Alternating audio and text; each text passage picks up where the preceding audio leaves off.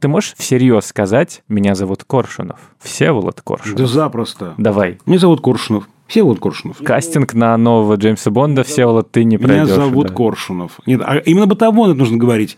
Коршунов, Всеволод Коршунов. Как уточнение такое, понимаешь? А не то, что Всеволод Коршунов. На это, вот, мне кажется, уже пошлость.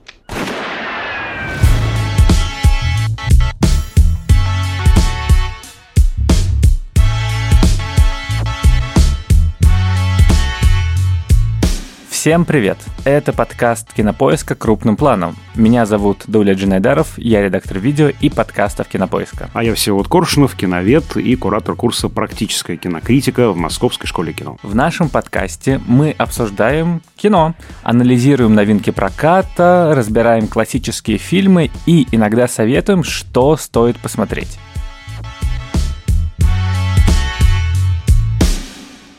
Сегодня мы обсудим «Не время умирать». Последний фильм с Дэниелом Крейгом в роли Джеймса Бонда. 25-я.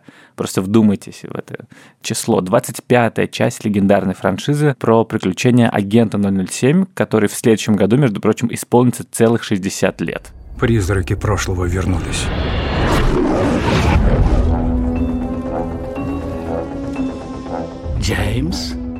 Судьба снова свела нас вместе. Ваш новый враг – мой давний противник. Его зовут Софин. Чего он добивается? Возмездие. Меня. Ее самая страшная тайна будет стоить вам жизни. Теперь ясно, почему я снова в игре. Слушай, я понял, 25-е, 2 плюс 5 равно 7, 007.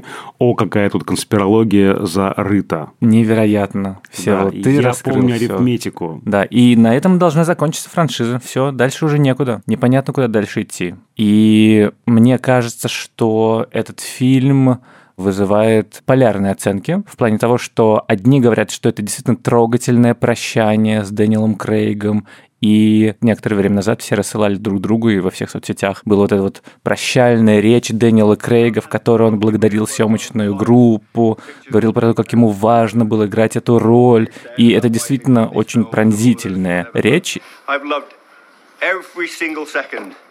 Of these movies, and especially this one, because I've got up every morning and I've had the chance to work with you guys, and that has been one of the greatest honors of my life. И ты понимаешь, что для Крейга, который эту роль 15 лет играл, действительно это нечто важное, какая-то важная часть его жизни, и ты чувствуешь его вот эти вот эмоции.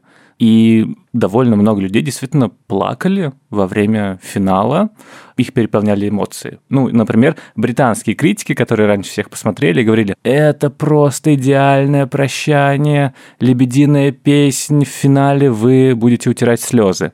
Другие говорят, что нет, не все так здорово, в частности, американские кинокритики, ну и, видимо, российский кинокритик Всеволод Коршунов тоже так считает, что нет, все-таки это затянутый, скучный, компетентный, но стандартный боевик, который, в общем и целом, э, мы видим на экране каждые два месяца, и ничего особенного в этом фильме нет. И не особенно-то жалко прощаться с Дэниелом А Крейгом. вот не угадала, у меня совершенно другая позиция Да? в голове, может быть, промежуточная, между прочим. Ну, понятно, что британцы, для них Бондиана – это прямо такой культурный миф, это важно, это их, в общем-то, уже национальное достояние середины 20 века и второй половины 20 века.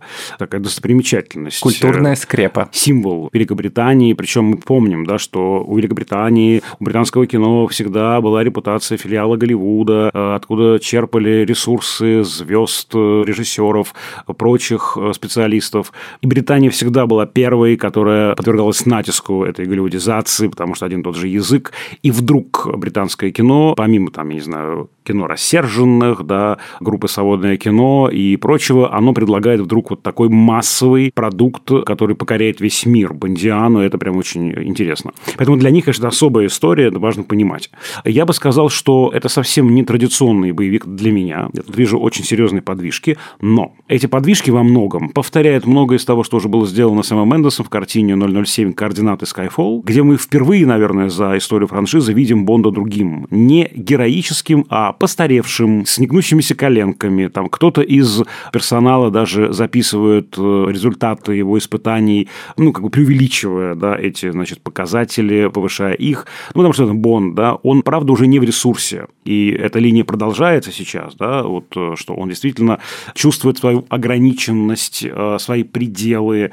Персонаж, который, в общем, супергерой, по большому-то счету, да, который без страха и упрека и делает все, что хочет, все, что надо от него, такая чистая функция. Он вот в этих картинах у Мендеса и вот сейчас у Фукунаги, он стал дефункционализироваться. Мне очень нравится эта тенденция последних лет, когда э, супергерой дефункционализируется, когда он показывает нам свою слабость, свою уязвимость, хрупкость, да, и психологическую, и физическую. Это, мне кажется, очень важно. И в этом смысле это не совсем типичный боевик, к которому мы привыкли. Конечно, Skyfall – это действительно шажок к другому Бонду, к старому Бонду, к Бонду, который человечен и так далее. Но на самом деле первый гигантский прыжок в эту сторону был сделан за 6 лет до Skyfall и до Сэма Мендеса в картине «Казино Рояль». Ну да. Которая да. как раз э, супер революционная, супер радикальная деконструкция образа агента 007, в которой впервые за 40 с лишним лет создатели вдруг смотрят на своего персонажа, который всем знаком, и понимают, что на самом деле это человек с дырой на месте сердца, как бы харизматичный силовик, который не умеет сочувствовать, который закрыт эмоционально и который получает удовольствие от убийств. Ну, то есть показывает, что, вообще говоря, это не обаятельный шпион, который, значит, отпускает какие-то шуточки и завоевывает женщин, а... Скажем, прям психопат. Ты а, описываешь да. психопатию. Да, да, а во многом психопат. И, собственно, он в «Казино Рояле» проходит сюжетную арку от молодого, неопытного, бунтующего агента к вот тому агенту 007, которого мы все знаем, любим, но при этом он э, обретает психологическую глубину. Он плачет, он потеет, его бьют, он там постоянно проигрывает. Ну, то есть вот эта вот знаменитая сцена пыток, когда Мац Микельсон бьет канатом э, Дэниела Крейга по нервным частям как бы забирает у него его маскулинность. Это же невозможно представить, чтобы предыдущий Бонд какой-нибудь сидел голым на стуле и его вот так вот избивали. Ужас вашего положения заключается в том, что если вовремя не сломаетесь, то все ваше мужское естество погибнет прежде вас. Выбирайте, кем умереть.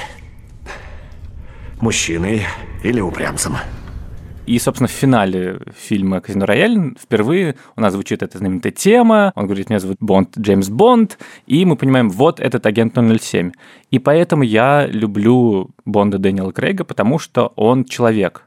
Мне кажется, что в «Не время умирать» он э, как раз не показывает признаки, во-первых, старости, ну то есть как бы 10 лет назад вышел Skyfall, ну почти. И там вот эти вот все шуточки про то, что он как бы уже не тот, они все пошучены. А здесь вдруг он нормально Но они прыгает. тоже есть, между прочим, эти шуточки, да. Он, может быть, не настолько уязвим, но, тем не менее, то есть эта, эта линия продолжается, да. Но здесь есть, мне кажется, другой момент интересный в плане Бонда, бондовской франшизы. Тут показан Бонд трогательно семейный. Ну, потому что в других фильмах он выступал в роли трагического любовника с Евой Грин, где она его, значит, предала, почти как фильм «Нуар». В «Скайфоле» он был сыном. Там сын, очень нежные сыновние материнские отношения с М, которую играла Джуди Денч. Спектр пропускаем, забываем, как страшный сон. Это невозможно скучное затянутое кино, которое просто непонятно, зачем было снято.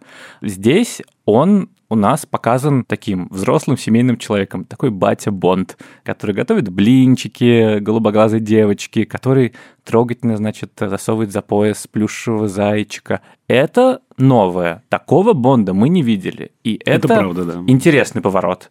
Но тебе не кажется, что эта тема просто заявлена? что она не отыграна на полную, что это не бондовский Леон, не бондовская заложница или Логан. Здесь просто говорят, вот, хоп, девочка голубоглазая. Да, есть еще и это. Да, да. Слушай, ну я думаю, что это э, ну, сложный разговор, большая претензия, с которой сложно что-то поделать, потому что понятно, что есть жесткие рамки жанра. У нас с вами экшн-фильм, в котором вот эта линия психологическая, драматическая, то, что вот э, мои прекрасные коллеги-учителя э, из UC, Дэвид Говард и Гарольд Аптер назвали в шутку романтической линией, да, ну, линия отношений с самим собой, с миром, с другими людьми, это лишь второстепенная линия, сабплот подсюжет, который не может конкурировать с главным. Да? У нас здесь, конечно же, есть главная сюжетная линия, достижение цели. Она чисто авантюрная, безусловно, бондовская. И на уровне подсюжета это вполне годится, наверное. Я согласен с тем, что здесь есть некие недоговоренности, она скорее уж слишком пунктирная, это правда. Но, с другой стороны, я вижу эту зажатость просто жесткими жанровыми конвенциями, если это будет перекос еще в сторону любимой нами с тобой драмы, поклонники Бонда могут просто быть разочарованы, поклонники экшен-структуры этих фильмов. Да, понятно. Просто когда ты вспоминаешь «Казино Рояль», а я его пересмотрел недавно, или же тот же Skyfall, то ты понимаешь, что там э, есть и невероятно крутые экшн-сцены. Действительно, ты просто смотришь и поражаешься, как здорово это сделано. И вместе с тем лучшие эпизоды, которые тебе на самом деле интереснее всего смотреть, когда вот проходит вот это физиологическое удовольствие от э, дерущихся людей или от Хавьера Бардема, которому, значит, э, ножом в спину прилетает. Главное в этих фильмах, то, почему ты их помнишь, почему тебе хочется их пересматривать, это как раз вот эти вот личные человеческие истории. И кажется, если если ты не можешь снимать такого Бонда, не можешь снимать Бонда, где двое человек просто едут в поезде и разговаривают, то, возможно, не стоит приниматься, в принципе, за это кино. Я к тому, что это все-таки не форсаж, кажется, здесь интереснее придуман герой, здесь есть в чем покопаться. Ну, слушай, ты сравниваешь с Мендесом, а это все-таки выдающаяся, я считаю, картина, потому что там очень глубокий мифологический пласт. Я считаю, вот такая моя интерпретация Skyfall в том, что здесь очень много отсылок к прошлому. Работа с маркерами средневековой литературы, культуры, английской в первую очередь. Вспомним, как выглядит поместье Бонда. Это маленький замок около озера. Бонд – сирота он буквально приезжает, когда М, то есть короне, то есть стране, нужна помощь. А он вообще-то обижен, потому что его-то, извините, застрелили по ее приказу. И, конечно, это знаменитая сцена, когда он везет ее на неподобающем ей транспорте, им нужно спрятаться, а он вытаскивает из гаража тот самый автомобиль, который все хорошо помнят, и он будет как бельмо в глазу. И тут у меня все щелкает, да. Это же, конечно же, Артуриана. История про Ланселота Озерного, недаром здесь есть озеро. Он же тоже да, воспитан персонажами, не родителями. И М здесь буквально воспринимается как королева Гвинерва, которая действительно обижает, а потом, когда надо он приходит на ее защиту. И помните знаменитая история рыцарь телеги. Почему? Да? Он, Ланселот, потому что он везет королеву, спасая ее в неподобающем ей виде транспорта, на телеге. И я вдруг понимаю, что вся эта конструкция Бондиана, она очень классно в этой юбилейной картине погружена в главный британский миф, в Артуриану, да, вот в эту историю мифологическую про короля Артура, про рыцаря круглого стола. И вот особое удовольствие от проработки образа связано с этой мифологической тканью, очень мощно простроенной я считаю, Мендесом. Ни один Бонд, на мой взгляд, по сравнению со Skyfall не может конкурировать, потому что это очень действительно глубоко придуманная, интересно придуманная картина. Здесь, конечно же, э, не так это, но, слушай, как минимум это красиво. Ну, это правда. Другой вопрос, что все равно не так красиво, как Skyfall, который, конечно, временами просто останавливаешь все эти силуэты, тени, огни, цветофильтры Роджера Диккенса, великого оператора, снявшего все фильмы Коэнов, «Бегущий по лезвию 2049», 1917. Ну, в общем, великий оператор, который тут, правда, выложился. Зато здесь можно смотреть и на Ямайку, и на Норвегию, и на мою любимую Италию. Ну, это правда, нет. слушай. Поэтому кто не это любит, красиво. Кто не любит Италию? Так, как я. Да, да. Ты говоришь, что главный сюжет тут авантюрный экшен, но насколько ты был удовлетворен боевиковой частью, потому что кажется, что очень компетентно сделано есть погоня, есть Анна Дармас, которая, значит, в коктейльном платье... На каблучищах. На каблуках э, раскидывает мужиков. Очень смешная персонаж, мне кажется, один из лучших. Такая, типа, смешливая и... Э, как бы легкомысленная. Как бы легкомысленная, да. да агентка. агентка, которая на самом деле все умеет делать. Есть действительно в «Туманном лесу» перестрелка интересно сделанная. Но вот я, как любитель именно экшена, не был прям захвачен какой-либо из этих сцен. Лучше показали в трейлере, ну это тоже обычное дело.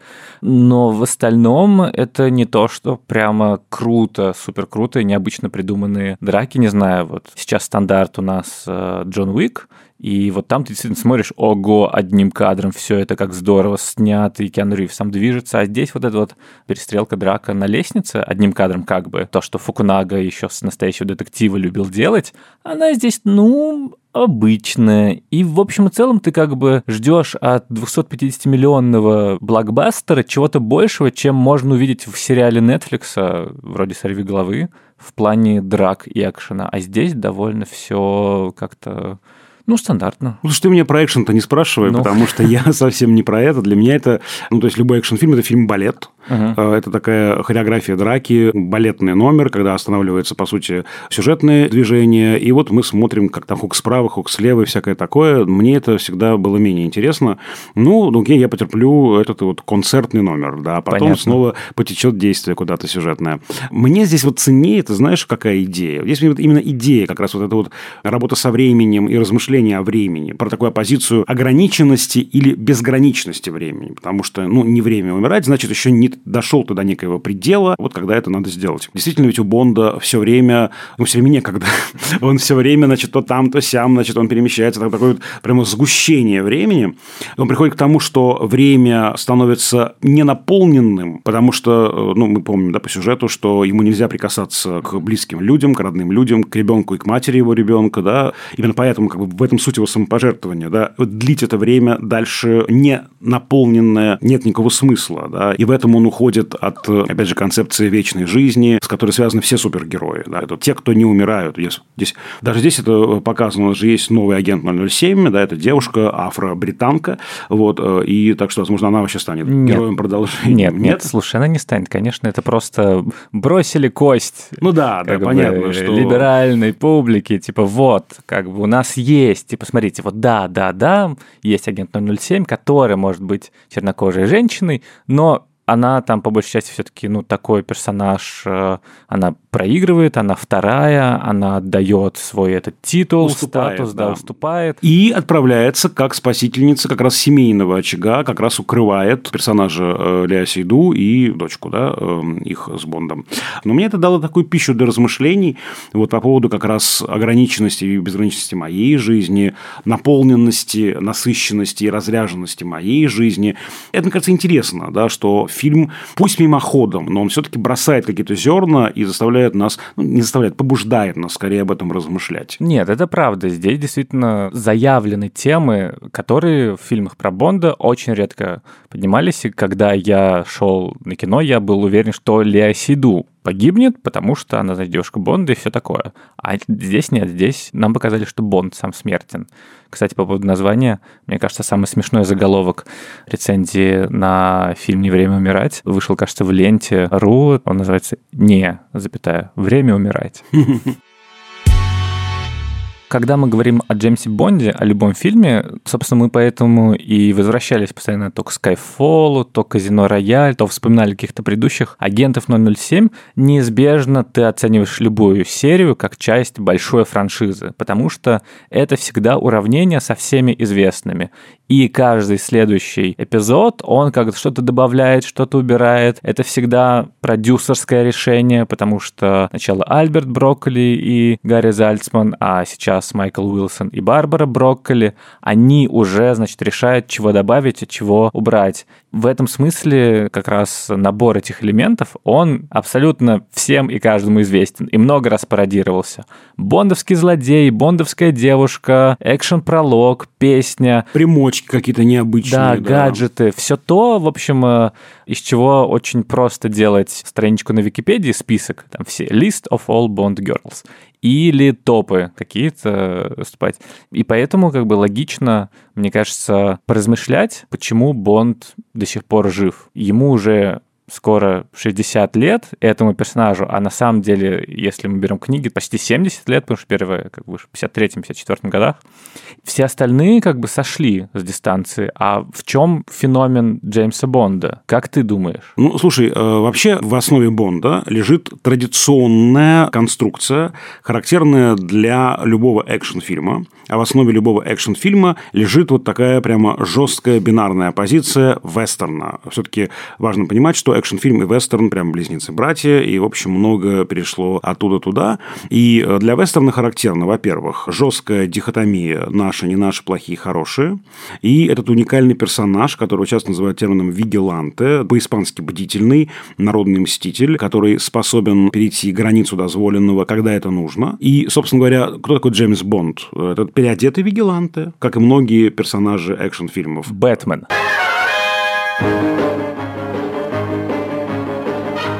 Просто его очистили от сена и навоза, Ага. надели на него костюмчик от кутюр, дали ему классную машину, классные часы, но по сути он такой же вигиланта, да, жестко делящий мир на э, наших и не наших, и чем он симпатичен, он всегда, хоть он и защитник империи, вигилант он вне системы. Он вне системен, что, собственно говоря, для вестерна важно, да, это такое воплощение американского духа индивидуализма, да. Хоть это и британский продукт, все равно здесь это работает. Поэтому, мне кажется, такие персонажи будут востребованы всегда, потому что вестерн, как и экшн-фильм, это сказка, как правило, для больших мальчиков. Вот мелодрама сказка для больших девочек, а экшн-фильм, э, включая э, Бондиану, сказка для больших мальчиков. Пошли стереотипы сейчас. Пошли стереотипы, Гендерные. стереотипы, я понимаю. Ну, окей, сказка. Мне даже сейчас важно не для кого, а сказка. Очень сильно упрощающая мир. Очень сильно его стереотипизирующая, с одной стороны, и очень хорошо, что иногда выводящая зрителя за рамки этих стереотипов. Да, опять же, мальчики не плачут. Да, пожалуйста, поплачем. Мальчики не готовят блинчики, да. А давайте приготовим блинчики, да. Почему нет? Это очень хорошо. Вот. Но мне кажется, такие персонажи будут всегда, э, ну, такого типа. Просто Бонд, да, такой живучий, такой обаятельный, такой харизматичный. Причем Бонд же приспосабливается к изменениям э, времени. Он становится все более интеллектуализированным, все более диджитализированным. И это тоже интересно, да, что он как бы меняется вместе с миром. Он уже не такой, не только кулак, главная его сила, как э, в ранних романах, в ранних сериях. Да, но при этом не то, чтобы ты можешь по фильмам про Бонда что-то сказать про конкретную эпоху. Там нет внешних маркеров или недостаточно внешних маркеров времени, но они все равно есть внутренние, да, 60-е, некое освобождение, раскрепощение. Все это есть, мне кажется, в Бондиане, как в любом э, таком жанровом фильме, который является, как известно, таким социальным барометром, да, и просто если приглядеться, он покажет все основные как бы, особенности времени, основные конфликты времени, все там это есть. Но маркеров, наверное, таких внешних нет, потому что он действительно живет в таком довольно герметичном мире, это правда, да, он в таком очень схематичном мире существует, и, видимо, наше сознание требует некой схематичности в понимании этого очень сложного, текучего, изменяющегося каждую секунду мира. И именно поэтому Бонд э, жив, и я думаю, что будет жив все равно. Ну, слушай, мне кажется, что есть еще один как бы важный супердвижок, что каждый раз Бонда играет новый актер, и в отличие от условных Индианы Джонса, тут э, он не привязан к конкретному актеру, и таким образом он может продолжать жить, как Доктор Кто, который регенерирует, и каждый раз это какой-то новый интересный вызов. И каждый актер по-своему решал вот эту вот как раз дилемму, как жить с этим персонажем. Шон Коннери, почему его считают лучшим Бондом? Просто потому, что он первый Бонд, он заложил этот эталон фильмов. Если вы, кстати, посмотрите Голдфингер, его недаром считают вершиной франшизы, не только потому, что это первый Бонд, в котором появились все главные признаки, но еще потому, что он действительно интересно с точки зрения злодея придуман, какие-то экшн-сцены, которые сейчас тоже нормально смотрятся, потому что я вот пересмотрел Доктор Ноу, и эта драка на общих планах, это очень смешно. Да, сейчас, конечно, совсем другие скорости.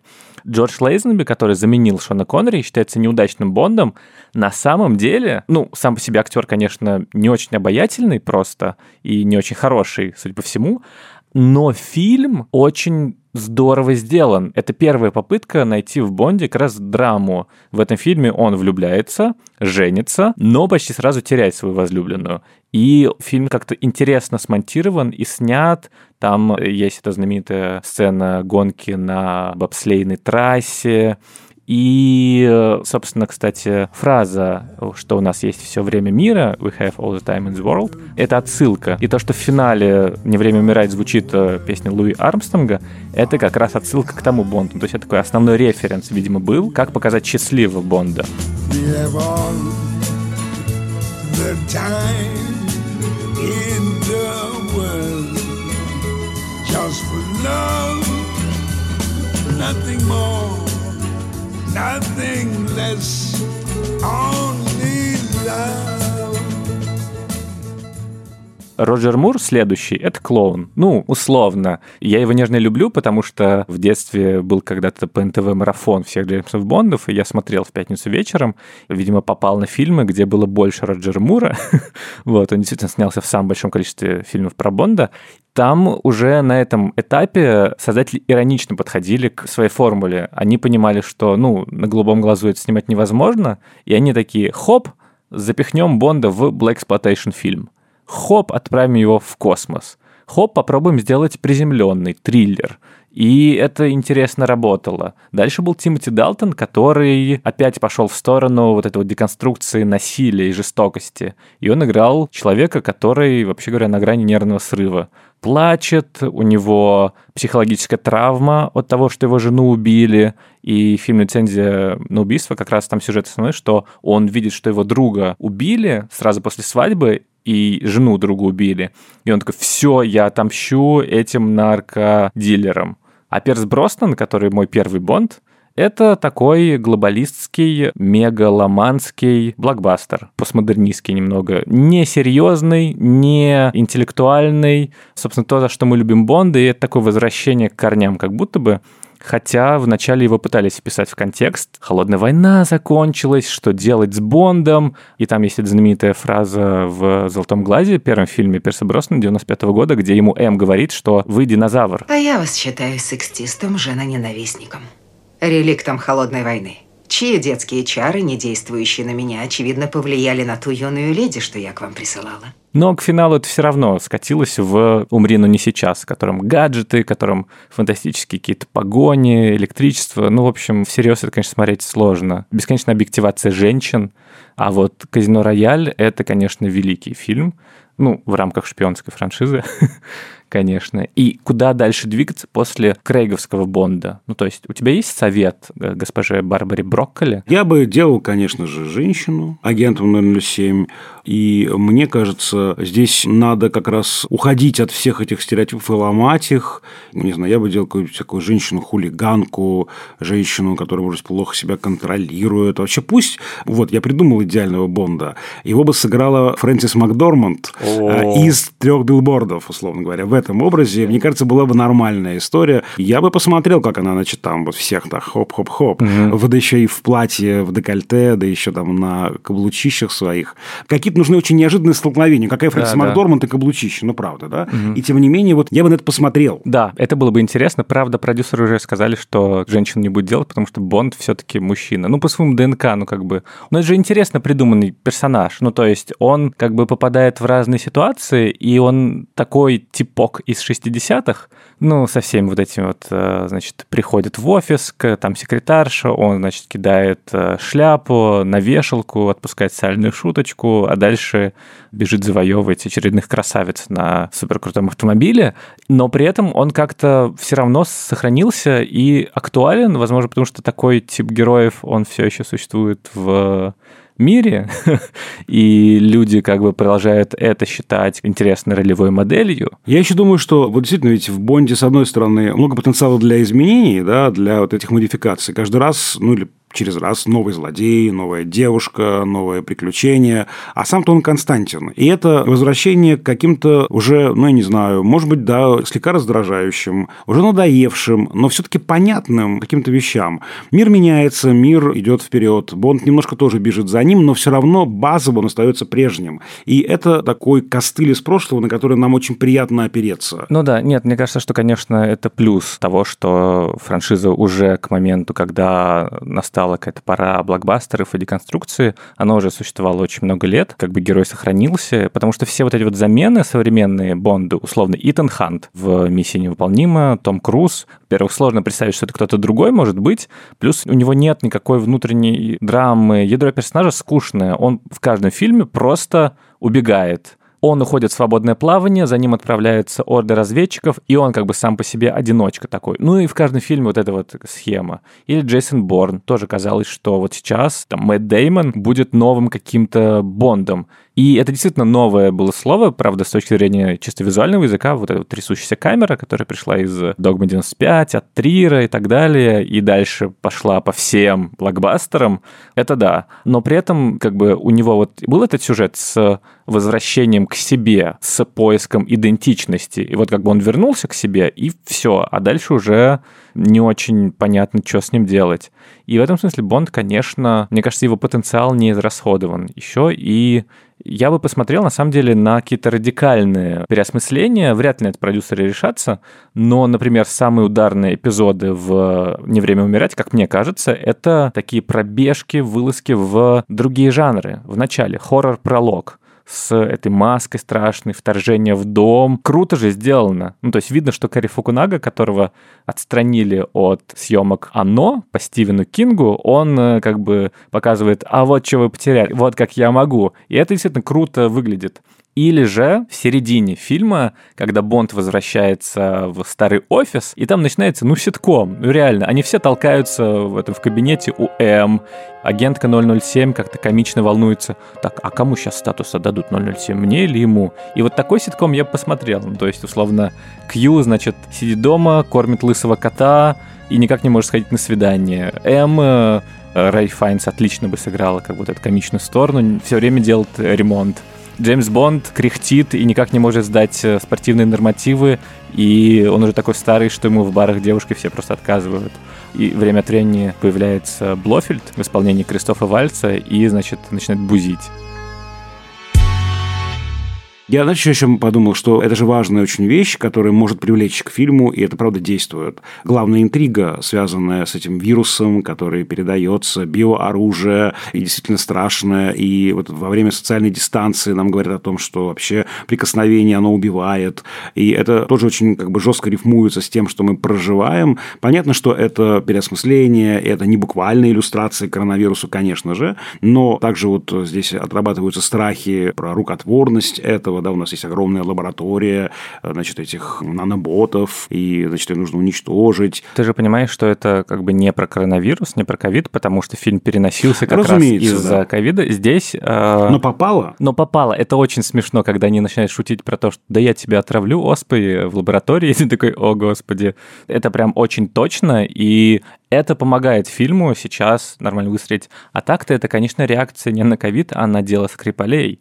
Поэтому там Обручев появляется, русский след в отравлении. Вот это вот такой собирательный Петров и Баширов, которые поехали смотреть на Солберецкий шпиль.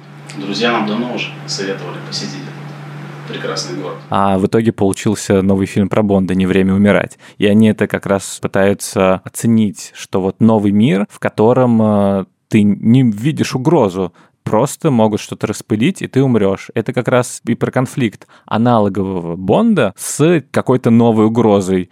Если Шон Коннери нормально мог втащить к какому-то Доктор Ноу, то здесь, черт его знает, здесь такой анемичный Рами Малек, который просто хочет убить всех, потому что хочет убить всех. Давай, может быть, выберем топы. Ну, вот это то, что сейчас все любят составлять. Блиц, Блиц-опрос. Я уже сказал, Skyfall. А твой? Рояль? Слушай, ну все-таки как бы казино Рояль, наверное, я просто Skyfall не пересматривал. Мы проспойлерили с самого начала твой финал.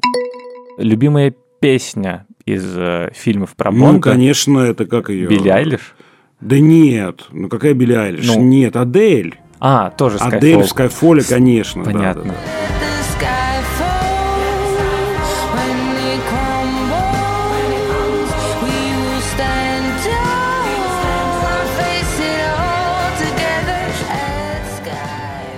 А у тебя? Ну, во-первых, стоит сказать, что Билли Айлиш, ее песня No Time to Die, мне кажется, классная.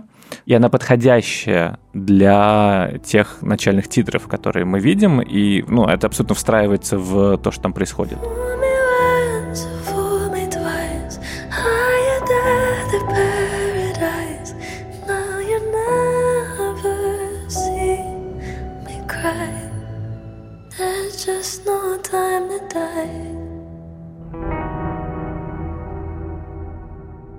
Моя, наверное, любимая песня You Only Live Twice Нэнси Синатори, просто потому что я впервые услышал не в бондовском фильме, и она отдельно звучит э, великолепно, и, мне кажется, менее типично, чем привычные вот эти вот э, арии в бондовских фильмах, и сама по себе великая просто песня.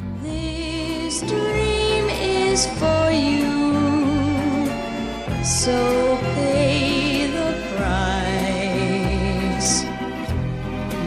one dream come true. You only live twice.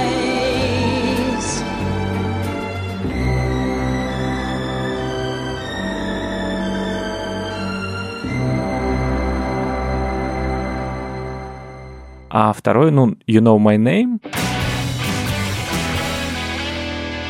Рок-баллада, которая, кажется, одна из немногих, которые действительно спеты как бы от лица Джеймса Бонда самого. Потому что все остальные там женские вокалы в основном, и они либо про что-то героическое, либо про любовную линию. А здесь прямо вот эссенция персонажа, и причем именно того, которого Крейг играл, такой гитарный рок, вот немного такой расхристанный. И она жутко привязчивая, и я ее слышу, и мне как бы в душе подъем начинается.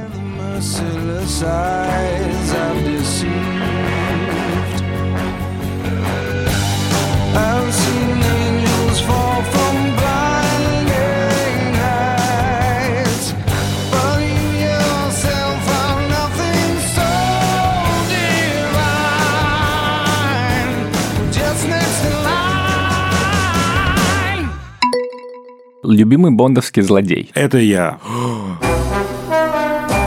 В следующем фильме вернется Джеймс Бонд, он будет сражаться против Конечно. Всеволода Коршунова. С. Да. С.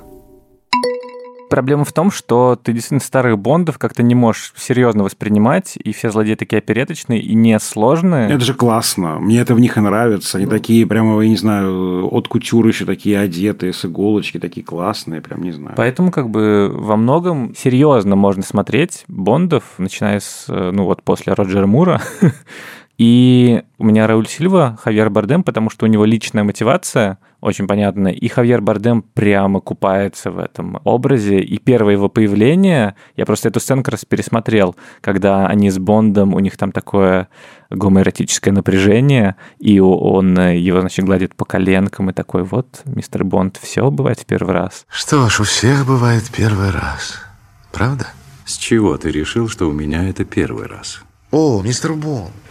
И как раз он проговаривает все про Джеймса Бонда, про то, что вот он за Британию, за корону, и он э, в этом смысле антагонист классный, потому что он двойник главного героя, просто разочаровавшийся во всех идеалах Бонда про Англию, про служение, разочаровавшийся в М, и который как раз поверяет вот этот вот образ агента 007 как символа Британии. И в этом смысле, мне кажется, он очень здорово решен, плюс просто сам по себе довольно обаятельный и смешной. Любимая бондовская девушка. У меня Ева Грин, как и у многих, мне кажется, потому что это равная Бонду героиня, первый сильный женский образ какой-то, и она играет важную роль в формировании характера Бонда, и это всегда запоминается. Ну, плюс, конечно, ей реплики написали великолепные. Вот сцена в поезде, первая встреча Джеймса Бонда с Веспер Линд, это такой пинг-понг изысканный. Они просто каждую фразу сразу отбивать, высекать в граните и вешать в рамочку. При всем вашем очаровании, мистер Бонд, я буду смотреть за деньгами правительства, а не на ваш безупречный зад. Вы заметили. И у бухгалтеров есть воображение. Как жаркое. Вкусно. Но барашка жалко. Я считаю, что самая классная девушка Джеймса Бонда – это М в исполнении Джуди Денч. Вообще было бы хорошо сделать фильм про М, понимаешь, про нее. Кстати, да. А это же очень интересный персонаж. Да, женщина в мире шпионов. Возглавляющий Да, да, мир да. шпионов, да. Мне кажется, мы начинаем э, придумывать все больше и больше спин к Джеймсу Бонду, и это хорошо не закончится.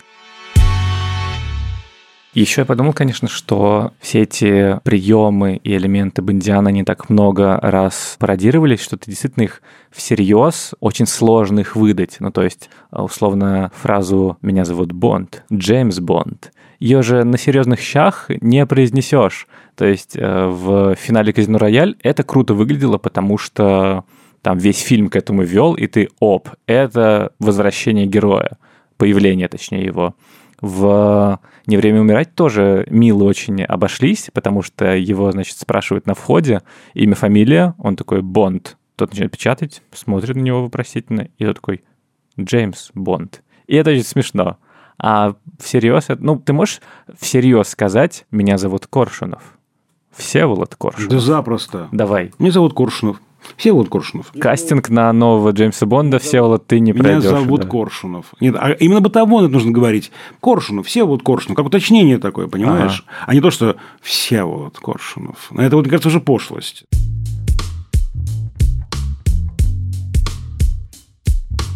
На этом все. С вами были Дуля Джинайдаров и Коршунов. Всеволод Коршунов.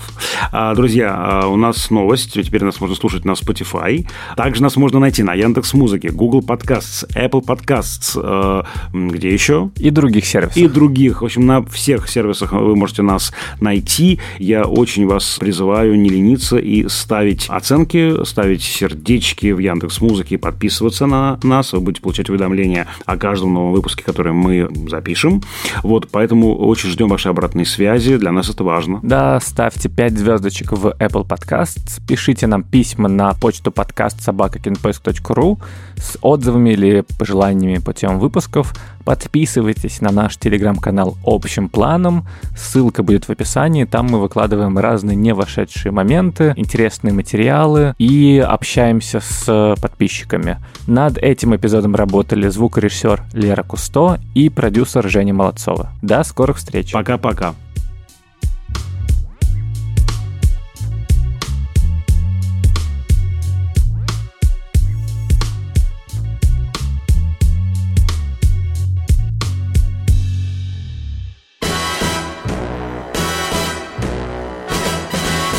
Вы уже выбрались из карцера, мистер Бонд? Если убьете меня, бежать будет некому.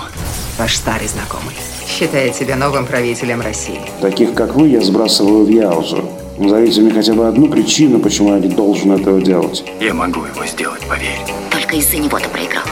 С досадными мелочами разобрались. Что мне еще угрожает? Сначала пересмотрите всего Феллини, мистер Бонд, потом поговорим. Бросьте пистолет, профессор. Садитесь, два Бонд.